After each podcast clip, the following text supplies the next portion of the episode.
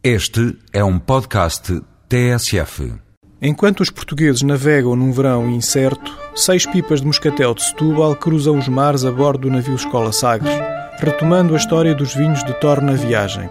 A partir do século XVIII, o comandante de qualquer navio mercante português levava a bordo uma quantidade de vinho que tentava vender nos vários portos por onde passava. Por vezes, o comércio não vingava e os vinhos eram devolvidos aos mercadores na viagem de regresso com os vinhos da Madeira e com os moscatéis de Setúbal, ocorria que este passeio oceânico melhorava muito a sua qualidade.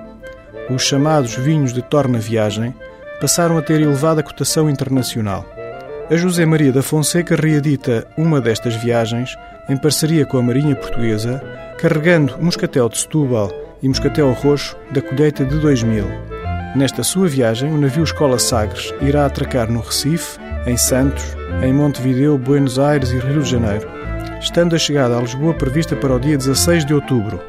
Talvez possa provar o vinho que acaba de partir se fizer uma visita à Casa Museu da José Maria da Fonseca, em Azeitão. Tem todos os contactos em www.jmf.pt. Da vasta gama deste produtor secular, fica a escolha do Quinta de Camarate 2006 Branco Terras do Sado como vinho diário e do Moscatel de Setúbal 2000 da coleção privada de Domingos Soares Franco para vinho de calendário. Até para a semana com outros vinhos.